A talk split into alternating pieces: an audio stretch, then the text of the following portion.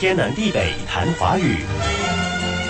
快过年了，这两周大扫除累得我直不起腰来，可是心里又莫名的高兴。平时好好打扫，哪需要什么大扫除？还是要的，有些不要了的或是少用的东西可以整理一番，还能用的就拿去捐。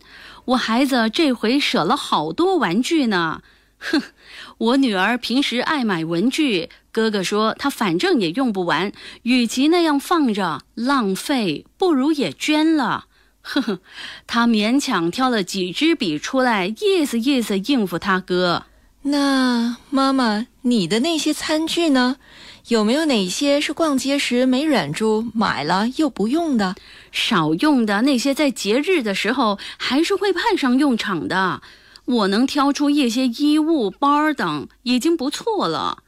嘿，你说中文字是不是太妙了？一个“具”就可以涵括很多东西。所有玩的是玩具，用餐时用的是餐具，文化用具就叫文具。你要是知道“句”字怎么来，你会觉得更妙哦。甲骨文具上面是鼎，下面是一双手，合起来是手捧着鼎，表示具备。到了金文，鼎变成了贝，宝贝的贝，繁体的贝。贝在古时候是很珍贵的东西，当货币使用，所以双手捧着贝，当然也是具备或具有的意思了。还真的是绝妙。可是到了小篆，又发生了变化。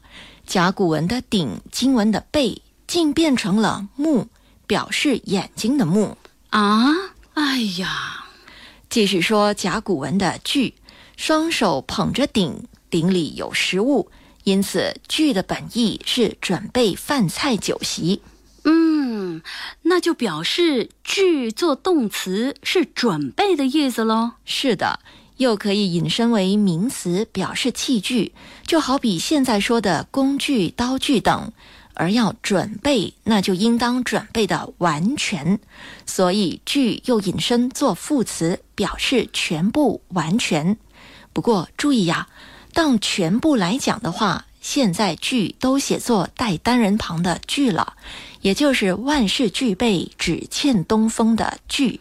明白，没有单人旁的具备表示齐备具有，比如具备参赛条件；而带单人旁的具相当于都，万事俱备是什么都准备好了，面面俱到是各方面都考虑到照顾到。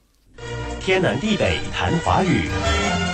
以上内容由李林撰稿，李林和谢佳丽播讲。节目重温可以浏览 iFM 官方脸书 facebook.com/aifm.malaysia，或浏览 YouTube 频道搜索“天南地北谈华语”。你也可以通过 RTM Play 应用程序点击右下方 Podcast 按键，重听“天南地北谈华语”。